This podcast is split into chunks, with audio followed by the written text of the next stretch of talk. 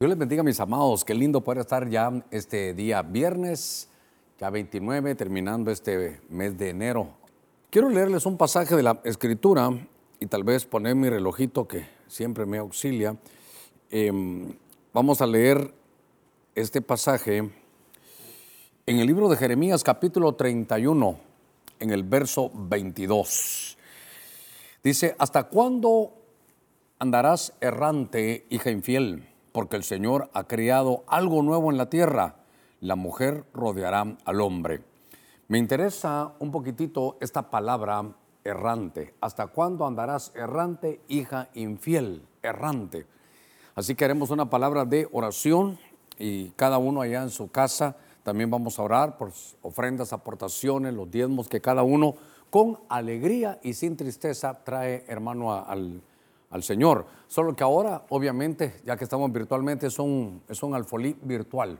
Es un alfolí virtual. Sé que algunos lo podrán señalar, pero esa es la manera de cómo lo hacemos ahora. Gracias a todos los hermanos que nos ayudan. También quiero agradecer rápidamente a los hermanos de Portland que enviaron sus ayudas. Ya están entregadas. Ahí vamos a tener un reporte para poderlo hacer. Creo que Mario me lo tiene listo. Y también queremos... Eh, agradecer que ya viene en camino toda la actividad que desarrollaron allá en Benecer Miami, Gerardo Díaz, Steve Ewing, y también creo que mm, desde Fort Lauderdale también nuestro hermano Roberto ahí nos ha ayudado un poquitito. Así a todos los que nos han enviado sus ayudas, gracias.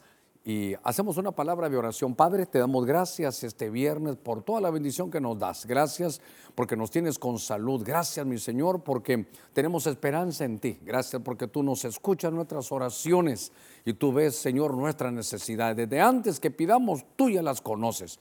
Pero, Señor, antes de todo ponemos estos ruegos, esas súplicas. Estamos, Señor, ya delante de ti y nos ponemos en tu mano sabiendo que es el mejor lugar para esperar respuesta. Te pedimos ahora, Señor, que bendigas cada ofrenda, cada aportación de tu pueblo. Señor, que cada diezmo traiga sobreabundancia sobre tu pueblo en el nombre de Cristo. Sabemos que el que te da a ti primero no le falta nada. Háblanos por tu buena palabra en el nombre de Cristo. Amén y amén. Este pasaje de la escritura me llama la atención porque hay algo aquí que nos habla de que puede, siendo uno del pueblo de Dios, puede estar de alguna manera andar o caminar errante. Eh, allá en el libro del Cantar de los Cantares le dice, ¿por qué, el amado a la amada, ¿por qué vas a andar errante? ¿Por qué, no, ¿Por qué no te congregas? ¿Por qué no vas? ¿Sabes qué consejo te doy?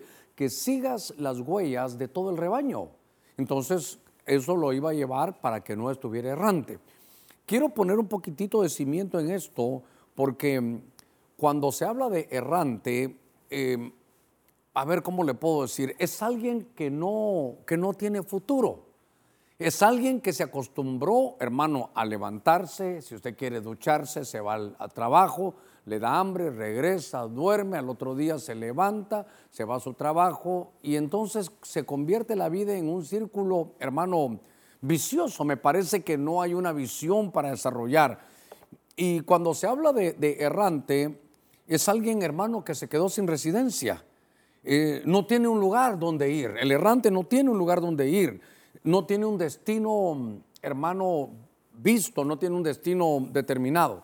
Y entonces esto para mí es muy importante porque puede haber pueblo de Dios que esté errante, que no tenga una visión que desarrollar, que no sepa dónde ir. Lo que le voy a decir para mí es muy importante, porque cuando se habla un poquitito, y por eso en unos segunditos voy a hablarle por qué le puse los habitantes de Nod. En un segundito le voy a contar esto. Pero cuando se habla de errante, es alguien que está fuera de su casa, fíjese esto, está fuera de su lugar y que de pronto no sabe ni, ni tiene planes para volver.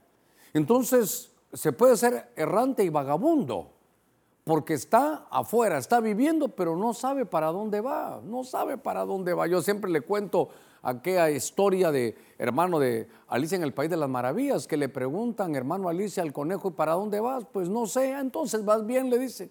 No sabe ni para dónde va. Estaba errante, como un vagabundo, no, no, no tiene un, un final, no tiene una visión, no sabe a dónde va a llegar.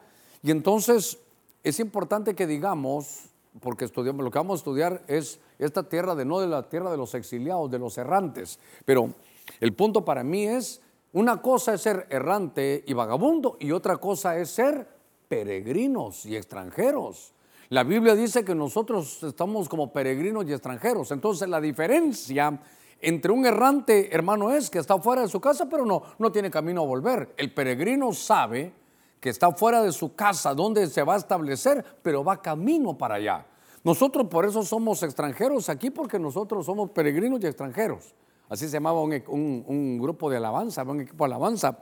Pero somos peregrinos y extranjeros porque estamos aquí en la tierra, pero vamos camino de regreso al cielo, esa es nuestra casa. De ahí salimos y ahí llegamos a la casa de Jehová, volveré, dice el Salmo 23. Entonces, cuando vi esto, prácticamente como es el año de la recuperación, queremos recuperar nuestro destino. ¿Sabe qué? El errante es, va sin brújula, no sabe a dónde se dirige, solo vive, se levanta, va a trabajar, pero, pero no tiene un destino, no sabe a dónde va. Así que una cosa es ser errante y vagabundo y otra cosa es ser peregrino y extranjero. Cuando estoy poniendo estos pasajes, que es un poquitito de, base lo que le quiero hablar, ahora vamos a entender un poquitito. Venga conmigo allá al libro de, de Génesis en el capítulo 4, porque voy a llevarlo en un recorrido de uno que tiene el nombre de ser un errante el, que tiene un señalamiento que le dan para ser errante y vagabundo. En el libro de Génesis capítulo 4, eh, a ver, dice la escritura, he aquí, está hablando Caín, me has arrojado de la faz de la tierra y de tu presencia me esconderé. Oiga, aquí con amarillo, y seré vagabundo y errante en la tierra. Y sucederá que cualquiera que me halle me matará. Voy a, voy a, eh, empiezo ya de lleno, porque esto es un tema de familia. Estos son, eh, pueden haber errantes familiares. Pero entonces lo primero que quiero ver aquí con usted es que vamos a hablar un poquitito de Caín. Este es, este es el de la base, hermano, que queremos trabajar hoy, Caín. Y entonces Caín comete un error. Caín está lleno, hermano, de problemas, derrama sangre inocente, profana la tierra. Y entonces Dios lo declara que es maldito de la tierra. Y fíjese que cuando empiezo a ver este pasaje, ahí dice, eh, hoy dice, me has arrojado de la faz de la tierra y de tu presencia me esconderé y seré vagabundo y errante, seré vagabundo y errante en la tierra. Y sucederá que cualquiera que me halle me matará. Y dice en el verso 16, 16, y salió Caín de la presencia del Señor y se estableció en la tierra de Nod al oriente del Edén. Cuando fue a investigar, esta tierra de Nod es la tierra de los errantes la tierra de los vagabundos, la tierra de los exiliados. Entonces yo quisiera trabajar con usted porque quiero extirpar esta noche cualquier, hermano, contaminación que venga de la descendencia de Caín. Porque Caín, si usted se da cuenta, eh, por el pecado que comete, es el primer homicida, mancha la tierra, la profana, y entonces queda maldito de la tierra. Mire qué cosa, cómo es que queda maldito de la tierra. Y por otro lado, usted mira, José era señor de la tierra. Entonces pareciera que hay dos grupos de personas quienes se enseñorean del lugar donde Dios los envía, toman posesión de la tierra, la convierten en tierra santa. ¿Y cuántos quedaron malditos de la tierra? Entonces, como para que no lo mataran, Dios le pone una marca. Algunos opinan que era una marca mala, una especie de lepra, pero realmente era una marca para que no lo mataran. Como quien dice, Dios no lo vayan a matar por esto, como yo lo veo como una marca como de misericordia. Pero lo tremendo es que como es maldito de la tierra, implica, mire, lo terrible de los habitantes de Nod. Nod es la tierra o los habitantes de este lugar, de esta tierra, donde van solo los errantes, los vagabundos, donde van, ¿sabe qué? Los exiliados. Entonces, el punto para mí tan importante es que lo dejaron, hermano, condenó, condenó, se, se condenó, él quedó condenado a vivir en un exilio perpetuo. Ahora, para que entendamos esto, dice, ¿sabe qué? En la tierra no te vas a poder establecer. ¿Qué le parece? No vas a poder echar raíces en ningún lugar. Hermano, esto es, una especie como de maldición. Entonces voy a colocar aquí, este es un exilio perpetuo. Esto es un exilio perpetuo. ¿Por qué? Porque no, es que, a ver, aquí tengo que llegar a ver cómo está hoy este marcador. Este es un exilio perpetuo. Esto es como para siempre. Lo, que llevó, eh, la, lo que lleva, hermano Caín, es que no se va a poder establecer. Dice, me has arrojado la tierra, ese es otro lío, eso lo vamos a predicar el domingo. Pero ahorita lo que le quiero hablar, este es un tema familiar. que entonces hay una mancha porque se profanó derramando, hermano, sangre inocente. Pero note algo, derivado de ello, derivado de derramar sangre inocente, hubo un juicio y el juicio sabe cuál es, es no te vas a poder establecer. Entonces, por ejemplo, va Choluteca, quiere hacer algo, pone negocio, no le salen, hermano, pobreza, entonces dice me voy de aquí, entonces se va para Comayagua, se va para Tegucigalpa, hermano, se va para Ciguatepeque, para donde vaya no se puede establecer. ¿Sabe qué? No echa raíces en ningún lugar. Y por eso, cuando yo miraba esto, decía, Dios mío, porque esto es una, ese quedó, un hermano tuvo un exilio perpetuo, quedó errante. Dice que ver como vagabundo, entonces como no echa, no echa raíces en ningún lugar. Y eso me llamó la atención porque entonces tenemos que, que ver que este estaba viviendo en la miseria espiritual. Este de alguna manera, hermano, se, se acostumbró, ¿sabe qué no, yo, qué no vio? Que pidiera perdón. No, no vio que pidiera perdón. Solo dijo, mi pecado es muy grande, Dios no lo va a poder cubrir, como no lo iba a poder cubrir el Señor. Nunca se arrepiente profana la tierra y entonces sabe cómo es. A ver, maldito de la tierra. Quiero decirle algo. Cuando la Biblia a veces se ve, dice, los pongo delante de, testigos, dice que sea testigo el cielo y la tierra, que este hombre ha hecho cosas buenas, dice la Biblia. Búsquelo, testigos los cielos y la tierra. ¿Sabe qué está diciendo Dios? Los cielos para que llueva y le caiga bien a la tierra donde él va a estar. Pero cuando alguien está, hermano, a lo Caín, es habitante de Nod. ¿Por qué? Porque en la tierra no va a poder establecerse.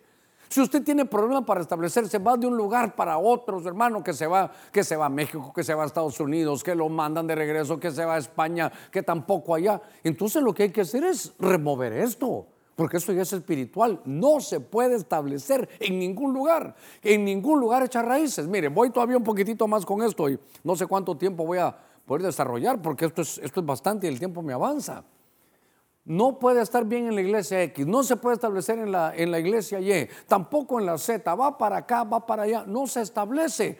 Tiene, tiene un problema a lo, de, Caín. Algo sucedió, hermano, que lo tienen manchado. Y entonces aquí comienza todo el problema. Déjeme avanzar un poquitito. Exilio perpetuo es que no, hermano, se puede establecer en ningún lugar. La tierra donde él va, la tierra dice, a este no le voy a producir. ¿Qué cosa es? Esto es profundo, tal vez lo dije muy rápido. Pongo delante de vosotros testigos al cielo y a la tierra. ¿Pero testigos de qué? A este lo vamos a bendecir. Entonces, donde él va, va a llover, va a haber pasto, va a tener ganado, va a llevar sus ofrendas, Dios las agarra, el Señor está contento, vuelve a llover y es un círculo virtuoso. Pero al otro le dicen, donde vaya no te vas a poder establecer.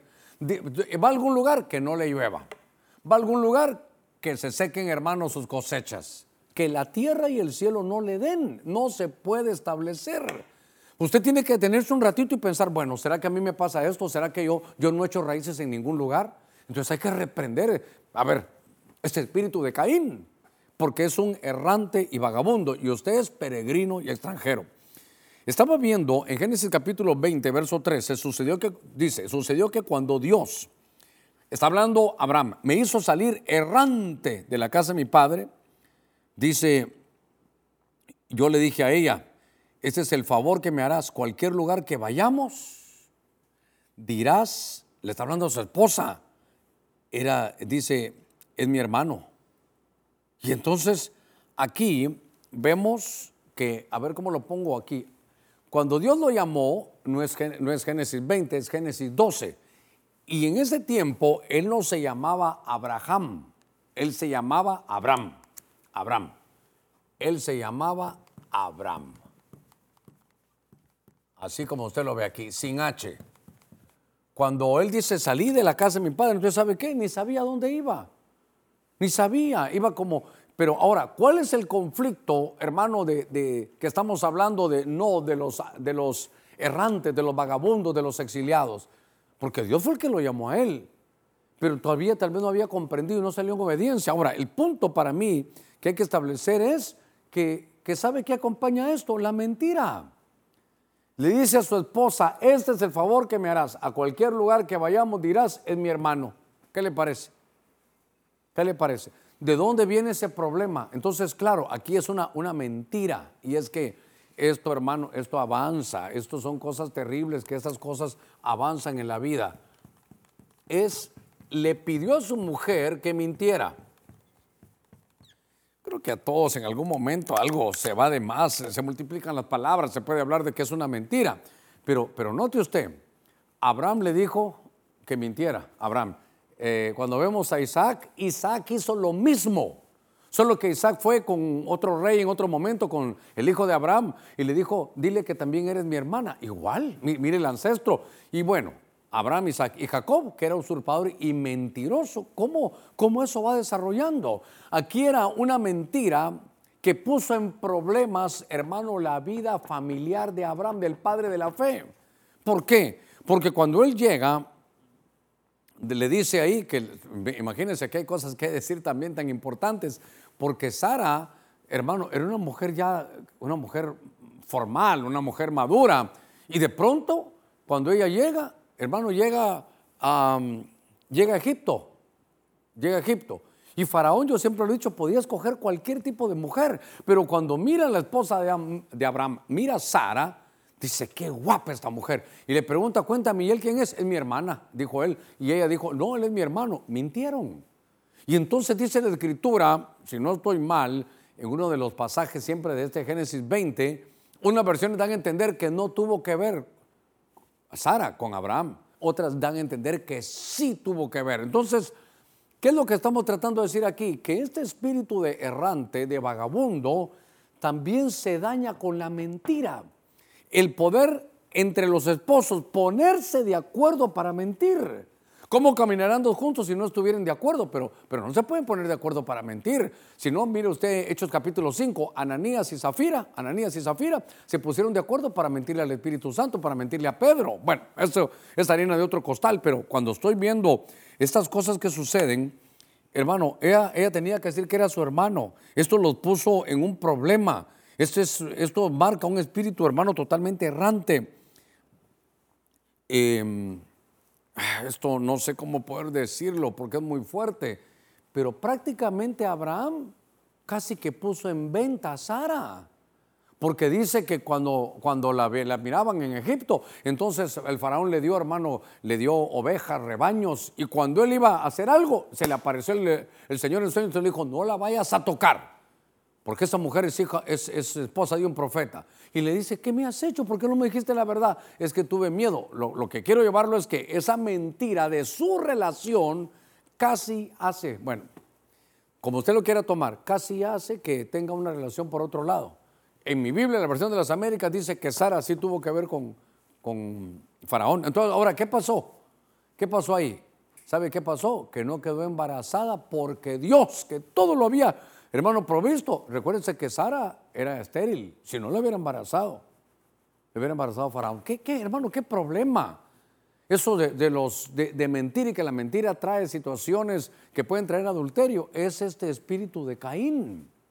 Los habitantes de Nodo son gente que son errantes, vagabundos, que no se pueden establecer y que la mentira la tienen ahí en su hogar y sabe qué, de común acuerdo. Ahora, Hoy sí ya siento que he avanzado un poquitito porque estaba preocupado que no salía de lo primero, pero, pero qué cosa esa.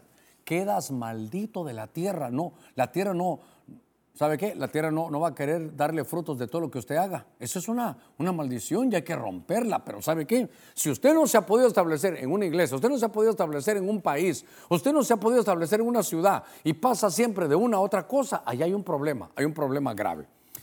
En Génesis capítulo 21, verso 14, aparece en la escritura y dice, se levantó pues Abraham muy de mañana, tomó pan y un odre de agua y se lo dio a Agar, poniéndoselo sobre el hombro. Y le dio el muchacho, le, le dio el muchacho, ¿verdad? Aparte dice, le dio el muchacho y la despidió. Y ella se fue y anduvo errante, otra vez. Aquí Agar y errante, aquí con amarillo tal vez por el desierto de Beersheba. Entonces, ahora aquí hay otro problema. Mire el espíritu de, los errantes. Mire quiénes son los habitantes de Nod, aquellos que tienen aquel exilio perpetuo, aquí es donde mandaron a Caín, aquellos que mienten de común acuerdo en su, su, en su relación matrimonial. Pero ahora aparece aquí una mujer, aparece una mujer, y la mujer es aquí Agar. Agar era una egipcia. Cuando Abraham cometió esos errores, en capítulo 20 vimos el error de Abraham, ahora estamos en el 21. Esta Agar era una egipcia que se trajo hermano Abraham de, allá.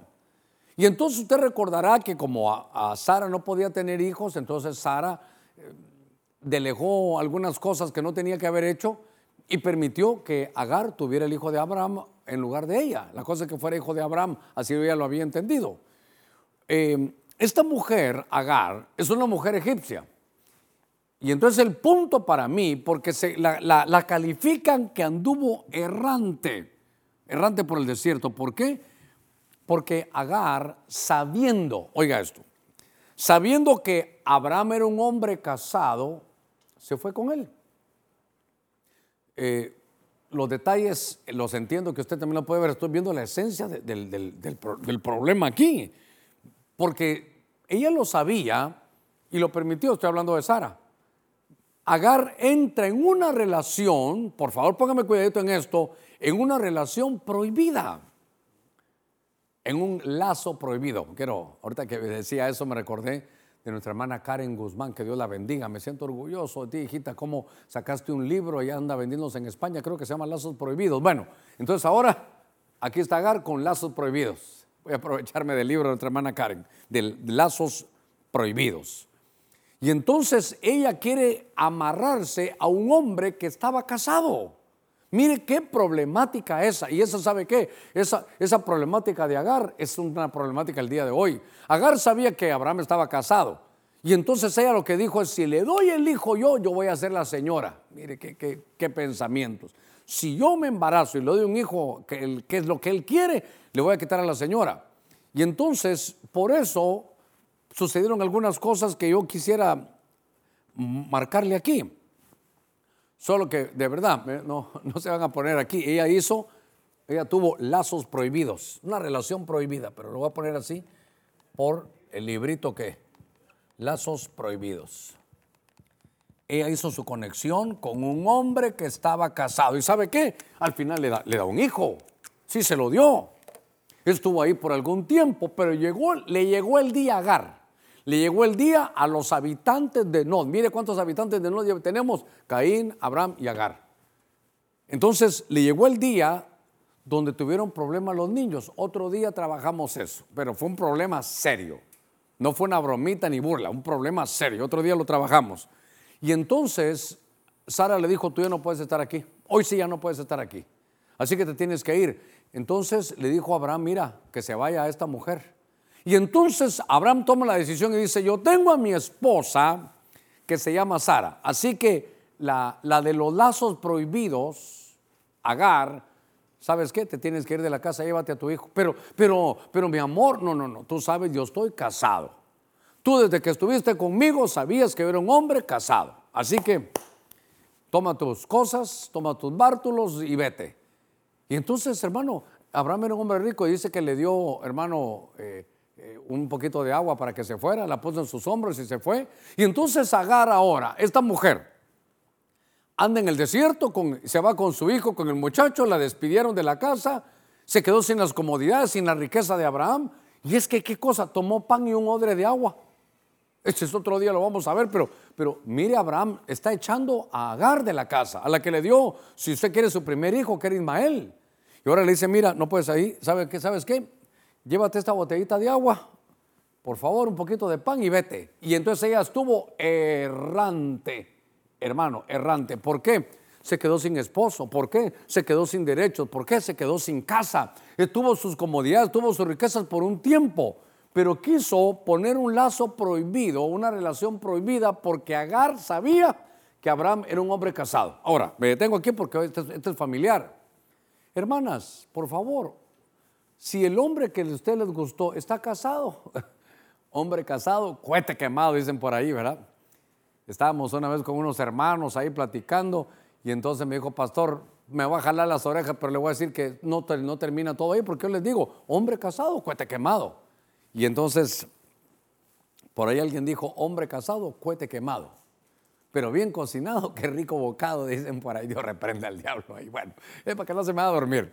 Entonces, Agar es, representa a mujeres que toman decisión de decir, yo me voy a ir con un hombre casado porque él ya no le va bien, no puede tener hijos y me embarazo, yo voy a ser la mamá, yo voy a ser la mamá de su hijo, yo voy a ser em, la dama de la casa, voy a gozar de su herencia, voy a gozar de su riqueza, voy a tener dónde ir, pero al final le llegó el día Agar, que no te va a llegar ese día. Porque entonces Agar se convirtió en una errante. ¿Cómo se convirtió Agar en un habitante de Nod? Con un lazo prohibido. ¿Cómo logró meterse a este lío? Con una relación prohibida. Voy a poner un, cierre a este punto tercero.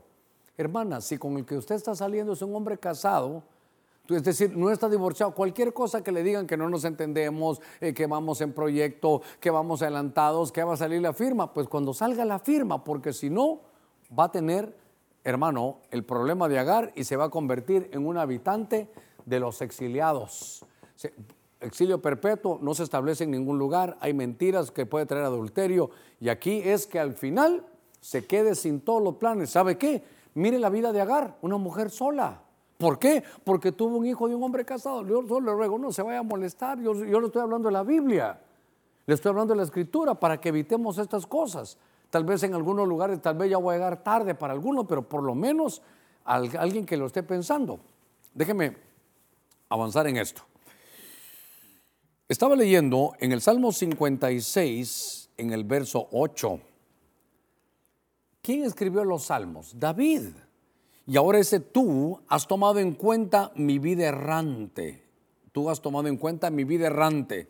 Dice, por mi pon mis lágrimas en tu redoma. ¿Acaso no están en tu libro? Entonces, ahora, aquí está hablando David. Y mire, David errante. ¿Qué fue lo que pasó?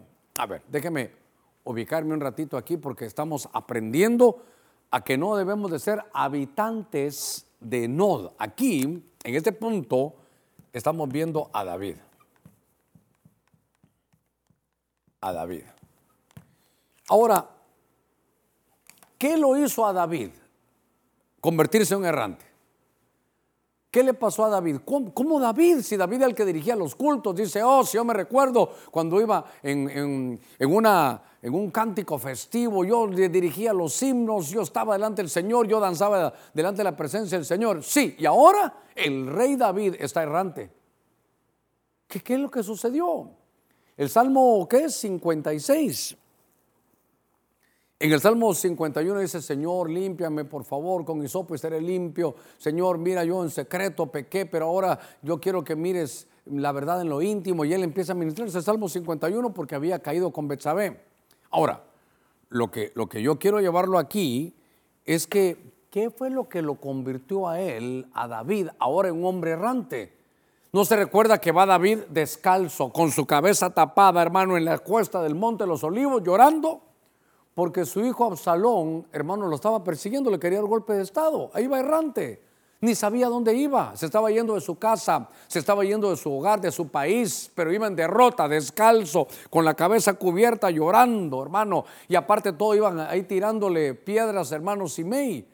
Y entonces, ¿por qué? Porque se había levantado, oiga, su, su propio hijo Absalón se había levantado. Y lo tremendo aquí, aquí está un punto para mí muy importante, es que el que le había creado toda esa, esa persecución era un hombre que se llamaba Aitofel. Pastor, ¿pero qué tiene que ver con esto? Ahorita, lo quiero llevar a esto. ¿Qué fue lo que le sucedió a David? ¿Por qué se convirtió en errante? Porque David ahora tiene un enemigo, claro, que es su propio hijo, que es Absalón. Pero él está aquí y está en estos problemas porque, hermano, él, él traicionó. Él traicionó. Ahorita, ahorita lo voy a explicar. Ahorita lo voy a explicar. Él traicionó. Fíjese que en los mejores años de David,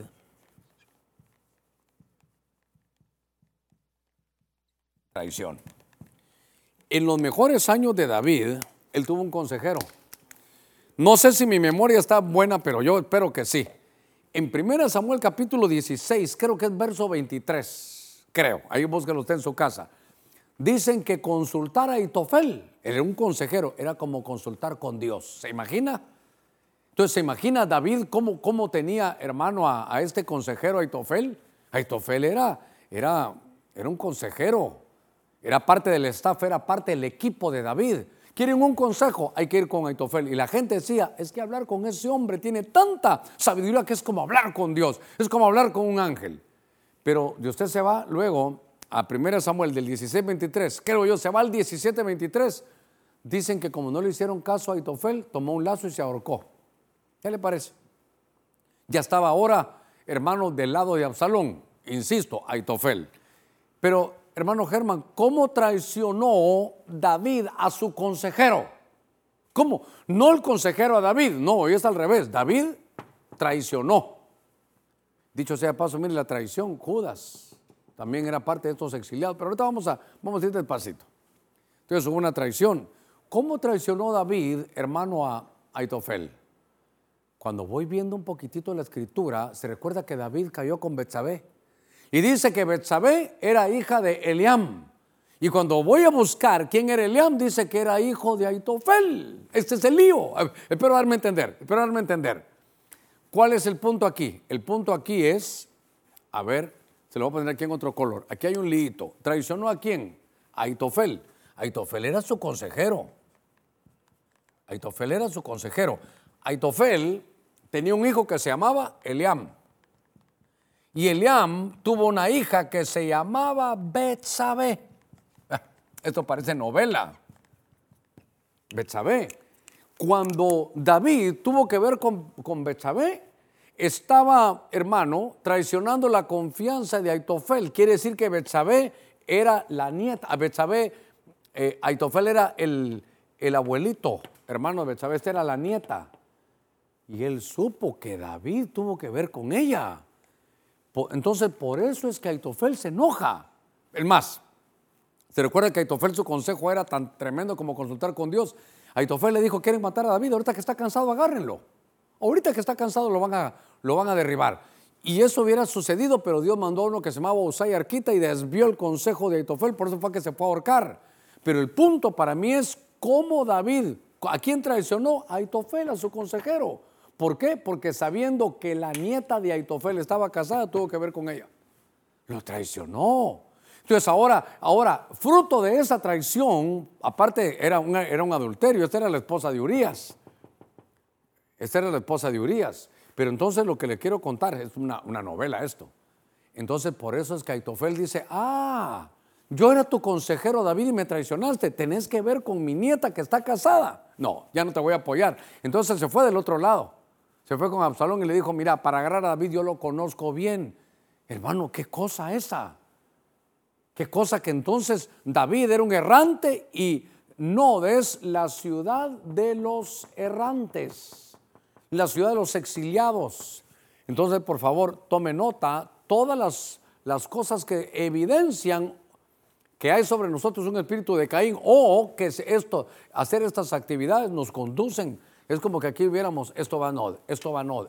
Es como poner un cuadro Nod y cómo, cómo Nod atrae. Son, es la ciudad de los exiliados, de los errantes. Hasta el mismo David tuvo esos problemas porque traicionó a su consejero. Claro, cometió un adulterio. Entonces también ahí hubiéramos, podido poner que era un adulterio. Pero eso lo hizo a David también ser de los habitantes de Nod. Estaba como, como un errante. Ah, ya que tengo aquí al tiro esto, quiero que me acompañe. Quiero que me acompañe al Salmo 109. Al Salmo 109.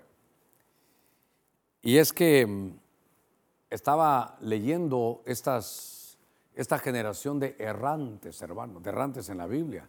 Y cómo cada cosa, cómo no nos vamos a poder establecer. Un errante eh, tiene un exilio perpetuo. Donde vaya, no se establece. La tierra no le ayuda. Pone una empresa, se quiebra. Compra un payaso, se le entristece, hermano. Es una cosa de que, de que hay algo que está malo y hoy lo tenemos que romper en el nombre de Cristo. Usted es hijo de Dios, no puede estar, no puede estar con estas cosas, no podemos estar con estas cosas.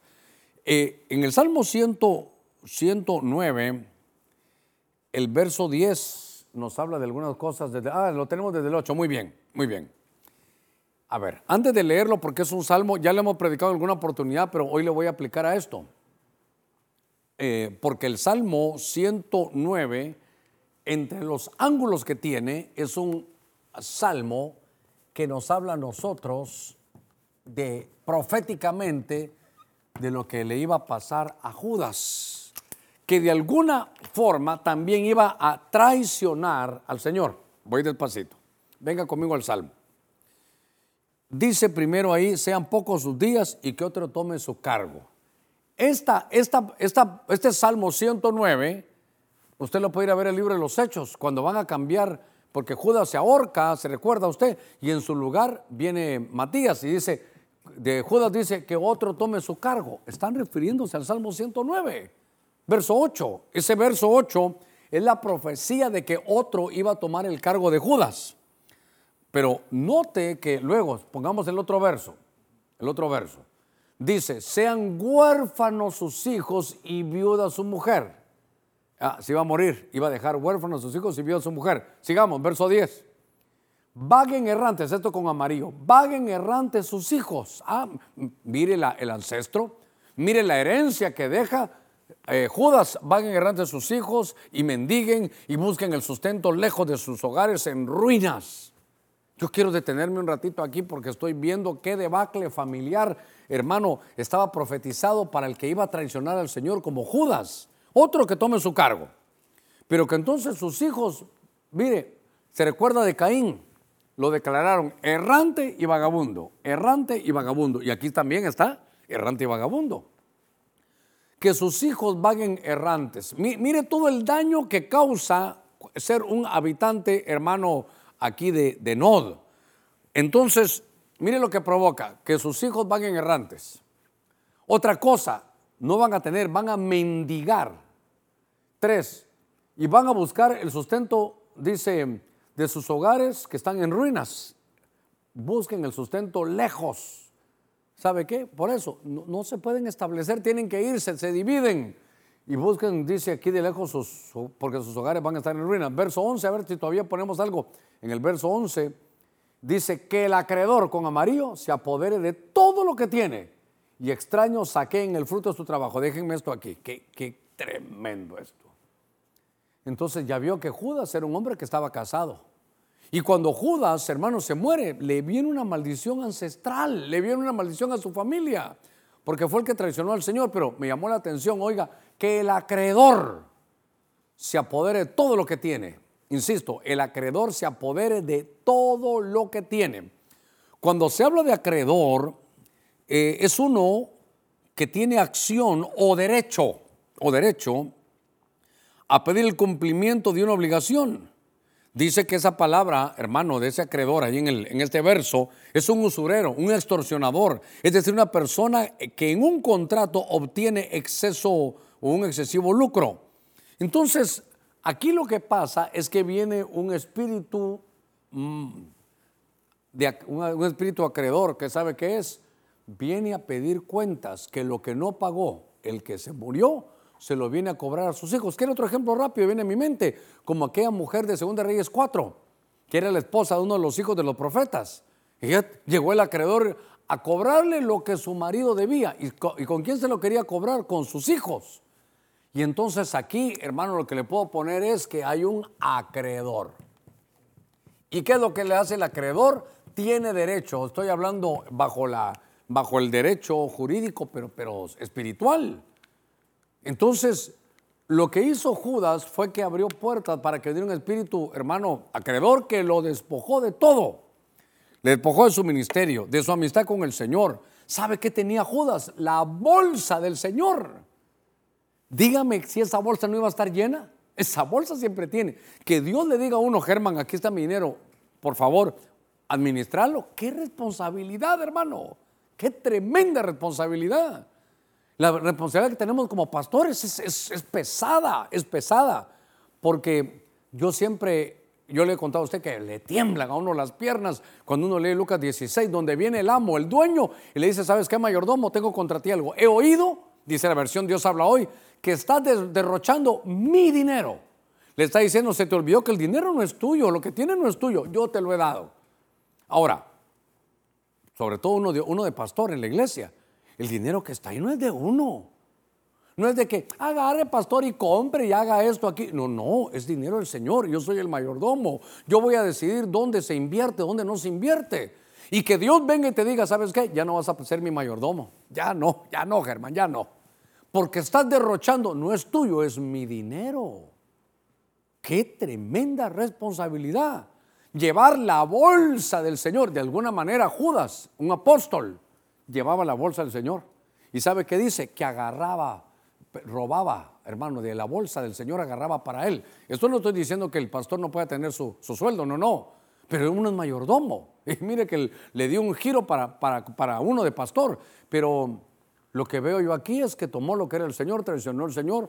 Usted sabe la historia de esto, hermano, negó al Señor, lo, lo traiciona. Y entonces se muere. Es un exiliado, dice, él se murió, pero la herencia que dejó es la herencia de los exiliados. ¿Y sabe qué habla la herencia de los exiliados? Le deja ahí que ahora sean errantes y vagabundos. Tus hijos van a ser errantes y vagabundos. ¿Sabes qué? No vas a tener, como no te puedes establecer, no vas a tener dinero, tendrán que ir lejos. Y sus hogares van a estar en ruinas. Y aparte va a venir un acreedor que los va a despojar. Estoy hablando de un acreedor, hermano espiritual, hay deudas espirituales y lo van a despojar de todo. Le despojaron, le reducieron su ministerio, la amistad con el Señor, la bolsa del Señor, su oficio, hermano de tesorero. ¿Sabe qué, ¿Sabe qué había hecho? Con ese dinero con el que vendió el Señor, se compró un campo. No es malo, usted se puede comprar su finquita y todo, cómpresela, una su granja maravilloso, hágalo. Pero este lo hizo con dinero robado de la bolsa del Señor. Y entonces se le viene el acreedor como una herencia. ¿Sabe qué? Un espíritu despojador. Qué tremendo esto, hermano. Entonces, ¿sabe qué? Yo quiero, hermano, y es que sabe, este era un apóstol. Bueno, este saludaba de beso a Jesús.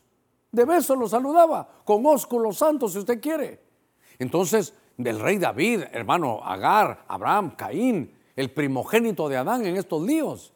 Entonces, esta, esta, noche tenemos que romper con eso. Al final vamos a orar fuertemente para romper toda, toda esa, esa maldición de Caín. ¿Cómo no se va a poder establecer? Si usted es hijo de Dios, ¿cómo es que la tierra no le va a dar fruto donde va?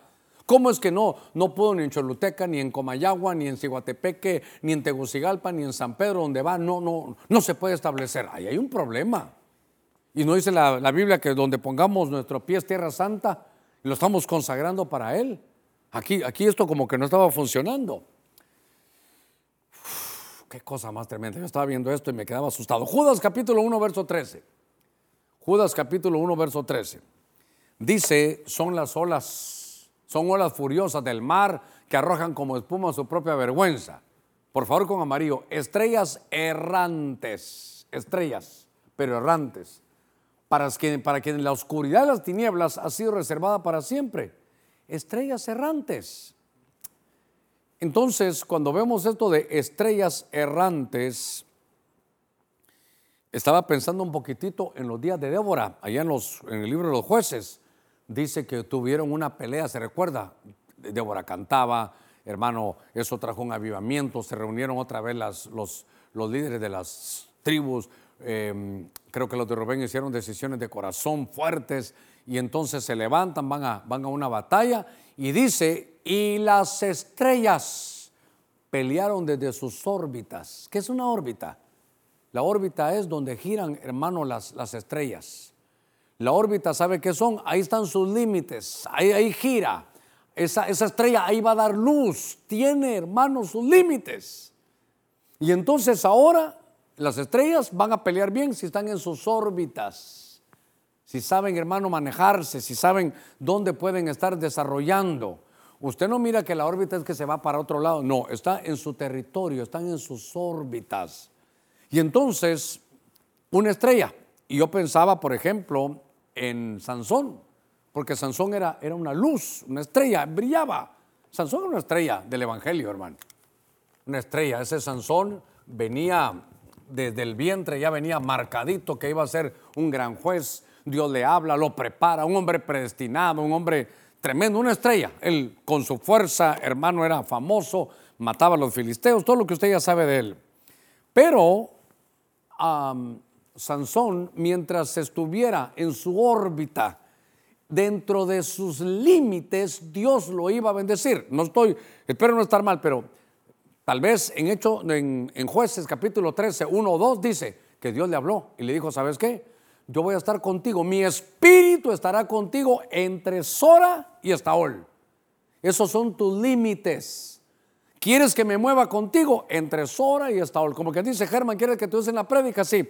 Bueno, del púlpito para donde tienen los marcadores. Aquí voy a estar contigo. Aquí haz lo que quieras. Yo voy a estar contigo en todo lo que haces. Esto es mi límite. Aquí me voy a ver calidad, aquí me voy a ver bien, aquí Dios me va a bendecir, aquí voy a encontrar mis bendiciones, aquí voy a encontrar yo mi predestinación, aquí se va a ver mi destino profético, aquí está todo lo que me fuera a faltar para terminar mi carrera con gozo, aquí es donde Dios me lo va a dar, entre Sora y Estaol. Pero cuando Sansón se salió de sus límites, entonces ahí fue donde se perdió. Mire, Adán, puedes comer de todos los árboles, de todos los que tú quieras, puedes comer de todos esos árboles. Solo te pido, tienes un límite, del árbol del bien y del mal, de ahí no vayas a comer. Ahí está, todo.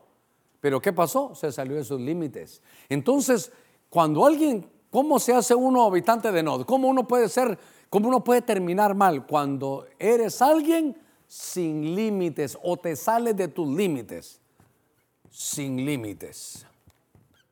Límites. Ah, entonces, ¿saben qué hermanos? Dice que hay límites establecidos para los hombres. Mire, Saúl, un tremendo rey, 40 años, igual que, igual años gobernó, igual que David e igual que Salomón. cuando él muere, las mujeres dicen cómo lo lloraron porque él hacía, él, él como que honraba a las mujeres porque se vestían como de Edén. Era, era un hombre, hermano, que había bendecido al pueblo del Señor. Pero él podía buscar a Dios como quisiera, pero oiga esto, póngame cuidado. Pero de pronto se desesperó porque Dios no le habló ni por Urim, ni por Tumim, ni por profecías, hermano, ni por sueños. Entonces, ¿sabe qué hizo él? Ya que Dios no me habla aquí, ya que Dios no me sana aquí, me voy a buscar de las tinieblas. Y se fue a buscar, hermano, se fue a buscar con a los brujos. Se salió de sus límites, exiliado, errante vagabundo. Los habitantes de Nod, Nod es la ciudad donde van los exiliados, donde van los errantes, donde van, hermano, los que están vagabundeando. ¿Qué, qué situaciones más tremendas? Yo, yo quiero llevarlo a un texto más antes de terminar. Uf, y este nos va a comprometer, a mí me va, me va a comprometer. Éxodo, o perdón, Ezequiel capítulo 34 en el verso 6. Esto no, esto no nos va a gustar predicar a nosotros los pastores. Dice, mis ovejas, oiga, con amarillo, andaban errantes. Ovejas y errantes. Ovejas, dice, por todos los montes y por todo el collado alto. Mis, mis, ovejas, dice el Señor, han sido dispersadas por toda la faz de la tierra sin haber quien las busque ni quien pregunte por ellas. Entonces, ¿Quiénes estaban dispersas? Las ovejas. ¿Por qué? Porque no había pastor. Ezequiel 34, Dios lo que está haciendo es exhortando a los pastores. Les dice, yo los puse para que apacienten las ovejas, no se apacienten a sí mismos. Y entonces el Señor luego dice, ¿saben qué? A las débiles no las han fortalecido, a las enfermas no las han curado, a la perniquebrada no la han vendado, a la descarriada no, no la han hecho volver Siempre bromeo con esto. Yo, a la descarriada, anda sin carro, ¿verdad? Dice, no las has hecho, no hecho volver. A la perdida no has ido a buscar. Entonces, déjeme aplicar un poquitito aquí.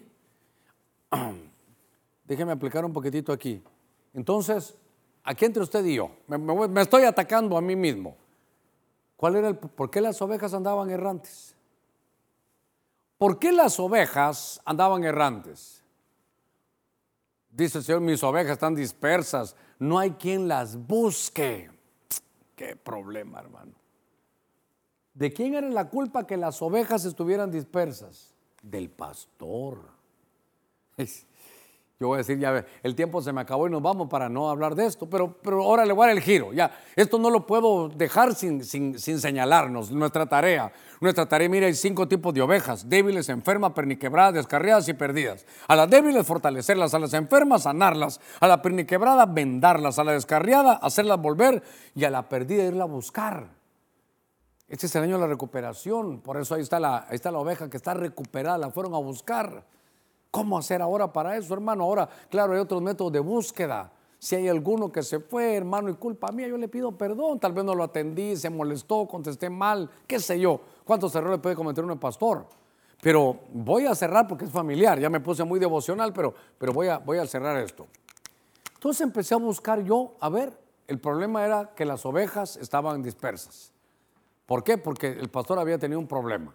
Entonces empecé a buscar a alguien en la Biblia que siendo una persona se la miraran como oveja. Y me recordé de Betsabe.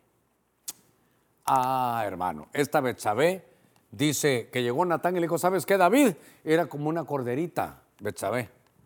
Ella era como una corderita para su esposo Urias.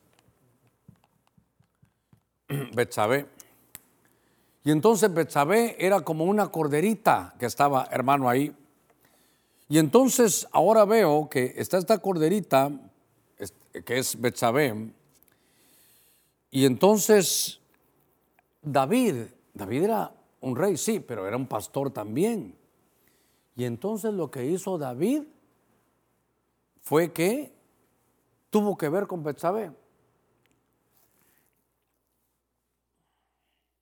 Mire, es una relación terrible, ¿verdad? Porque es entre un pastor y una oveja.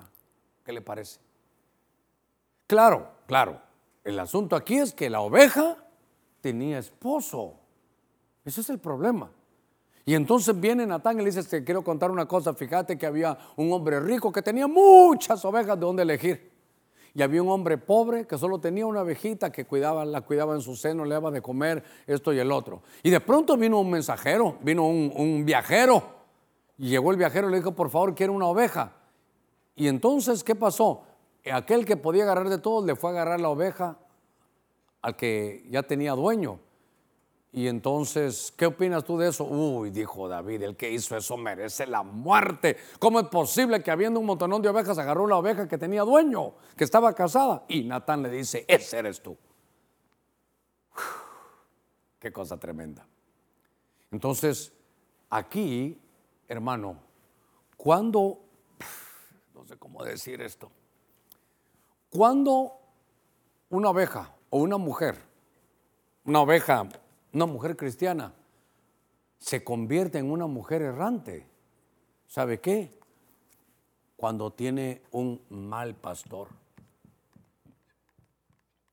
Cuando hay una relación prohibida entre un pastor con una mujer casada, que el pastor sea soltero, pero es una mujer casada, la culpa no es de ella en, el, en la balanza, más la culpa la tiene el hombre de Dios y él sabe, él sabe. Silencio en la iglesia de Cristo de Benecer, silencio. Siempre en la cena, cuando uno come, al final algo dulcito, perdone, hoy le puse el chile al final. Porque entonces, ¿qué puede hacer que una mujer tan respetable como Betsabé, eh, esposa de un valiente llamado Urias, se convierta a un habitante de Nod, una errante, vagabunda? ¿Por qué? ¿Cómo puede suceder eso? Porque tuvo un pastor que la sedujo. Le dice Natán, pues ese eres tú. Cuando yo estaba viendo los habitantes de Nod, es, y ahorita voy a, voy a terminar, estos que le puse a los personajes y esto con rojo es las actitudes, las situaciones. Cuando hay algo que, hermano, no echa raíces en ningún lugar, hay una maldición a lo Caín. Cuando te pones de acuerdo con tu esposa, pero para mentir, hay un problema como el de, el de Ananías y Zafira. Cuando usted soltera hace una relación con un hombre que todavía está casado, es un lazo prohibido. Al final va a quedar errante, al final sabe qué. Usted pensó que iba a ser la señora, que iba a tener herencia, dinero, y al final otro le dice, yo soy un hombre casado, tú lo sabías, ahora andate con el niño y ahí te paso una mensualidad como pueda. La dejó errante, pero ella fue la que cometió el error. David traicionó a Itofel porque tú, aquí mire, es con Betsabé, aquí el punto 4 y el 7 van, van unidos. La traición, viene la traición, la traición, y aquí viene el, el mal manejo del pastorado. Judas, ¿qué le heredó a sus? ¿Cuál fue su herencia? Que lo despojaran de todo. Y Sansón, ¿cómo se hizo un habitante de Nod? porque no se puso límites. En la vida hay límites. Dice, todo te es lícito, pero no todo te conviene. Todo te es lícito, pero no todo te edifica. Todo te es lícito, pero no me dejaré dominar de ninguna de estas. Voy a hacer una oración. Yo sé que ya el tiempo me ha llegado. Quiero hacer una oración porque puede ser que en sus hogares empiece a manifestarse una, una maldición como la de Caín. Y entonces sabe que esta noche tenemos que romperlo en el nombre de Jesús. Si no te estableces, si te ponen de acuerdo para mentir, si estás entablando ya una, una relación prohibida, si estás traicionando la confianza de, un, de uno de los tuyos, si no manejas bien la bolsa del Señor, si eres una persona sin límites, o te están seduciendo en la propia iglesia, algo, algo así, eso no tienes que decir. Si no, eso, eso va, a terminar mal. Padre, en el nombre de Jesús he predicado tu buena palabra. Te pido, mi Dios, que esta, esta misma noche tú puedas, Señor, vamos a orar para quebrantar a todos aquellos que, Señor, estamos destinados a ser peregrinos y extranjeros. No estamos destinados para ser errantes y vagabundos. En el nombre de Jesús, Padre, estamos orando ahora, rompiendo, Señor, toda esta maldición de Caín que te hace ser una persona que no te puedes establecer ni en una tierra, ni en un país, ni en una ciudad, en ningún trabajo, en ninguna iglesia. Hay algo que te está dañando. A donde vas eres el problemático, a donde vas la tierra no te ayuda, no da frutos, te detienes. Esa es una maldición. Y por eso estamos rompiendo en el nombre de Jesús toda maldición de Caín ahora mismo. Tú no eres, tú eres habitante de Sión, no habitante de Nod. Tú naciste para ser peregrino y extranjero en esta tierra y volver a la casa de Jehová. A la casa de Jehová volveré. Pero no es para que vivas como un errante y un vagabundo. ¿Sabe qué? Errante y vagabundo es soledad. No naciste para quedarte solo. La Biblia dice, no es bueno que el hombre esté solo. Rompemos todo espíritu de soledad ahora en el nombre de Cristo. Hay personas que ahorita van a recibir a Cristo, hay personas que se van a reconciliar. ¿Sabe qué? Si usted está fuera de la frontera patria, se escriba aquí en mi propio correo. Esto solo yo lo leo, pastor arroba pero si usted está aquí en territorio hondureño, 25 57 37 23 al 28, 95 16 50 25, dejen eso ahí en la pantalla para que los hermanos lo vean. Pero es importante que rompamos en el nombre de Jesús. Padre, mira lo que estamos haciendo oración. Mira, mi Dios, que algunos están entregando su vida. Es el milagro del nuevo nacimiento. Mira, aquellos que están abriendo su corazón. Usted que está abriendo su corazón, solo dígale, Jesús, te pido que entres en mi corazón, que tu luz quite toda tiniebla y que rompamos toda maldición de ser aquí en la tierra un errante y un vagabundo. Señor, tú eres el dueño del oro y de la plata, no voy a ser vagabundo, tú eres el dueño de la tierra y su plenitud, tú darás algo para que yo lo tenga. Rompemos todas esas maldiciones sabiendo que Jesús llevó las maldiciones en la cruz. Si alguien se quiere reconciliar, tal vez esto lo tiene ya por fuera, esto lo tiene fuera de su congregación, pero por alguna razón hoy vio este mensaje, vuelva, vuelva. Porque sabe qué, entendemos que también hay malos pastores que están dañando y que Dios nos libre de llegar a estos, a estos límites. Por eso tenemos que tener, hermano, límites para no salirnos de ello. Pero usted vuelva, vuelva. Si ya no puede estar en la iglesia donde está, pues busque otro lugar, pero no deje de congregarse como algunos tienen por costumbre, más cuando veáis que aquel día se acerca. Si alguien va a recibir cobertura, lo invito a que nos tomemos de la mano en amistad, respeto y doctrina y que caminemos juntos hasta la venida del Señor. Esto, esto no es como un lazo, esto no es como cadenas, esto es en amor, respeto y doctrina. Que Dios nos dé esta bendición esta noche para ser habitantes de Sión, no habitantes de Nod. Sión es el lugar donde está el gozo de toda la tierra. Sión es el lugar donde nuestro Rey Cristo Jesús manda. Y ahí es donde Él gobierna. Ahí está el gozo de toda la tierra. Ahí está la alabanza. Esa es una, una, una atmósfera diferente. Usted no fue llamado para vivir como un exiliado perpetuo. Usted no está llamado para vivir como errante y vagabundo. Que Dios lo guarde, que Dios lo bendiga y que esta palabra le quede ahí en su corazón.